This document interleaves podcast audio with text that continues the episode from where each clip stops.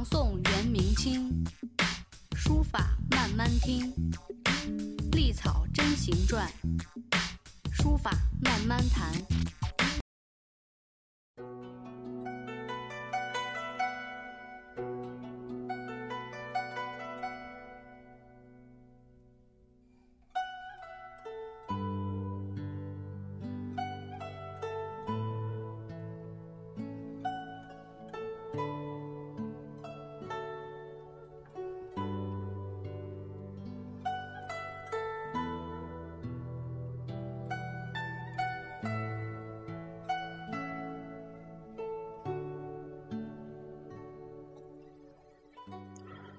大家好，欢迎大家继续收听书谱。呃，到了羊年呢，呃，咱们书谱呢也是第一期。那第一期呢讲一个很小的段落。于治学之年，留心汉末，为终章之余烈，亦西县之前规。极律专精十余二计，有乖入目之术，无兼凌迟之志。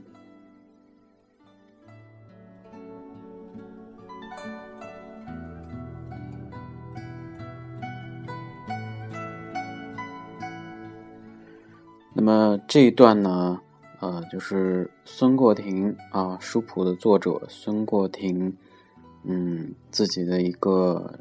学书体验，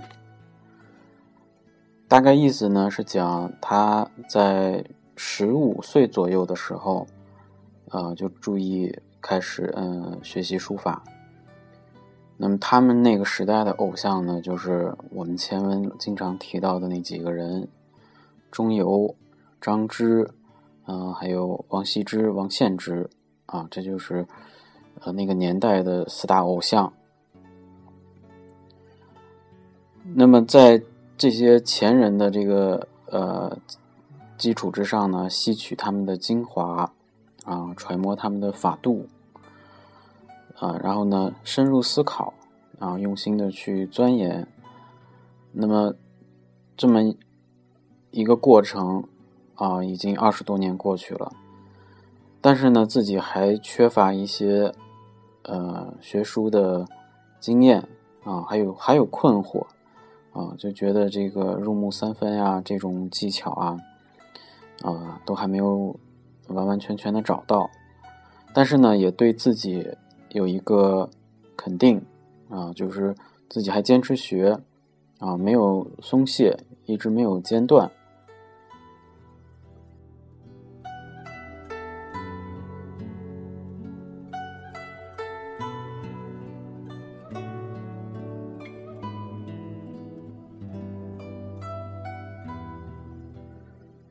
呃，那么这个“鱼”呢，就是我的意思啊。嗯，古代古文当中有很多呃跟我啊这个意思有关的这个词啊，“鱼”啊，相对这个口语化甚至比较随意的用法，还有“无”啊，嗯嗯，都都是这个我的意思。治学之年，治学之年就是一般指十五岁左右的这个年纪。汉末是什么意思呢？汉末在这个以前呢，我们都指的是呃文章啊、书法呀、绘画呀啊，只要跟笔墨有关的呃这种工作或者是呃表达方式呢，我们都把它统称为汉末。但是我们今天如果提到汉末两个字，一般就专指书法。为终章之余烈啊，这个余烈的意思呢，就是指这个前人的成就啊，前人的成就啊。易西县之前规，易的意思呢，就是吸取、汲取的意思。极律专精始于二季啊，也就是很简单的描述了自己学书的一个呃一个时间，大概也就是呃二十多年吧。十余二季，那么二季啊，一季是多少呢？一季是十二年，二季就是二十四年左右。那么他这个时候呢，也差不多，呃，四十岁左右的样子啊。有关入木之术啊，这个入木，我们看到入木就会想到一个成语，叫入木三分啊。那这个成语呢，呃，一般都指的是王羲之。唐代呢，有个书法理论家啊，叫张怀灌。他在书段里头啊，也有过这么一个典故的描述。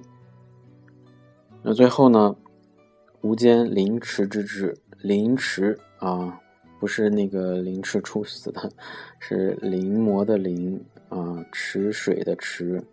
凌迟呢，也是一个典故啊，就是说这个家里有一个呃池子啊，专供用来这个呃。洗毛笔啊，嗯，或者是墨里边这种，呃，你想家里能有一个池子的这种条件已经相当不错了。那么这种身份，啊，就决定了他的这个，呃，呃，条件吧，就书写条件还是非常好的。池水浸墨啊，就是临池，就是在这个有这么一个条件。这个典故呢，呃，历史上。呃，没有确定啊，有的一说呢是发生在王羲之啊，有的一说呢是发生在张芝这儿啊，都可以。总的来讲，临池就代表着学习书法的这么一个意思。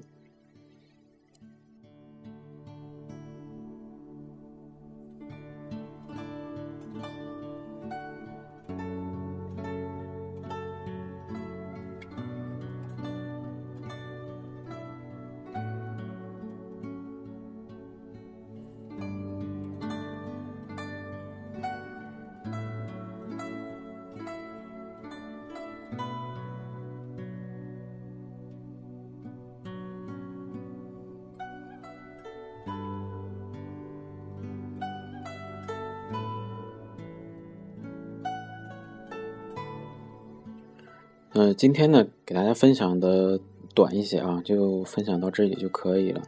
呃，我查了一下资料，孙过庭呢是出生于贞观二十年，也就是公元呃六四六年。那么他的这个年份是属马的，啊，就去年呢也是他的本命年，距今也差不多呃一千三百七十年左右了，对吧？那么一千三百多年前，孙过庭。呃，写了这么一个伟大的、经典的书法理论，其实它还是很接地气的啊。尤其是到咱们呃下一个段落，往后越往后越会发现，就是写字和书法在呃这个古人前人的这个理解当中还是不太一样的啊。除了这个技巧上的东西之外呢，嗯，还有很多精神上的东西。那我们今天呢，呃，好多学习书法呢，就是缺乏这种精神上的东西，呃，过分的，嗯，注重这个技术，嗯，如果我们在学习任何东西的过程当中，只注重于技术，啊，不去追求啊精神上的这种超越，甚至是对自己的呃自我挖掘。我觉得技术练到一定时候呢，就是一个很大的瓶颈。那么这个瓶颈就决定了自己的，呃，这条路啊，哪怕是个爱好，这条路能走多远的问题。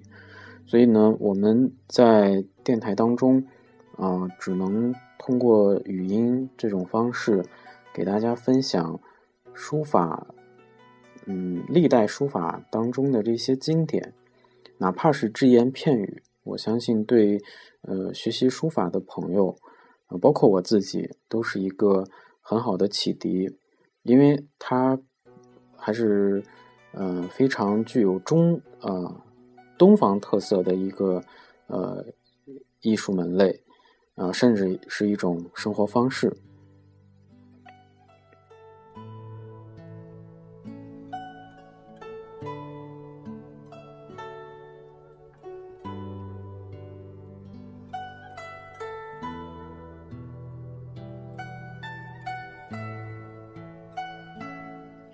好，那最后呢，呃，再跟大家就是，尤其是听前面节目的朋友啊，呃，说一声抱歉，就是呃很多期的音乐呀，背景音乐过于大，呃，大家呢如果呃耳朵能承受得了，嗯，耐心听的话，您就听一听；如果听不了，啊，我建议呢听这个最近的几期的内容。